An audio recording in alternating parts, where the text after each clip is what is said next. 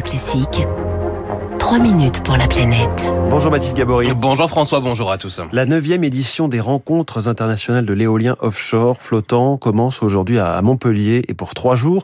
L'éolien flottant était cantonné jusqu'à là aux expérimentations. Son décollage est imminent et le potentiel est, très important. Il y a deux techniques hein, dans l'éolien euh, offshore, l'éolien euh, posé avec des fondations qui reposent sur les fonds marins. C'est la technique qui est employée aujourd'hui dans les parcs offshore qui sont en, en construction au large des côtes françaises par exemple. Et puis l'autre technique, donc, c'est le flottant avec des éoliennes qui reposent sur des flotteurs, eux-mêmes reliés au fond marin via des câbles. Pour l'éolien posé, il y a une contrainte, il faut des fonds marins peu profonds pour mmh. pouvoir aller eh bien planter en quelque sorte la fondation. Euh, Frédéric Petit est vice-président de la commission offshore de France Énergie Éolienne, directeur euh, business développement chez Siemens Gamesa.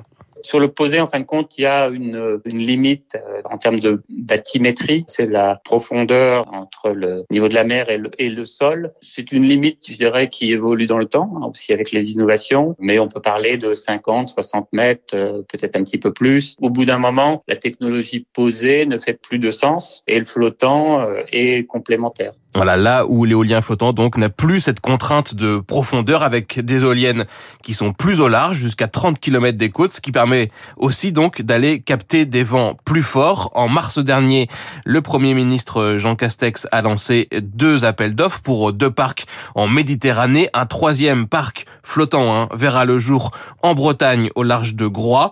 Corentin Sivy est expert en politique énergétique, directeur du développement d'une entreprise d'énergie renouvelable le potentiel éolien et en termes de ressources en vent est assez extraordinaire sur la Méditerranée. Donc euh, là, on a, on a aussi un, énorme avantage à aller faire du flottant. C'est le cas aussi sur le, la, zone en Bretagne qui qui est, choisie. Les fonds sont assez, assez rapidement profonds et la ressource en vent est très très élevée. Donc ça va permettre d'avoir des facteurs de charge très très intéressants sur ces projets-là. On va sans doute être sur des facteurs de charge qui sont euh, même supérieurs à ceux du nucléaire français, hein, autour de, de 60%. 60% de facteurs de charge. Cela veut dire que l'éolienne peut tourner à pleine puissance 60% du temps. C'est 25% en moyenne pour une éolienne terrestre, 40% pour une éolienne offshore posée. Autre avantage du flottant, puisque les éoliennes sont plus loin, on les voit moins. Une façon de faire accepter ces parcs par la population locale. Sauf que plus on est loin, plus il faut de raccordements pour ramener l'énergie et cela coûte cher c'est ce surcoût qui va aussi être euh, déterminant en fonction de, de l'acceptation sociale de cette technologie-là, l'éolien en général. C'est-à-dire que ce sera un compromis social euh, entre euh, les gens qui veulent pas le voir à proximité et puis le, surcoût qu'on acceptera de payer. Donc plus on ira loin, plus ça coûtera cher.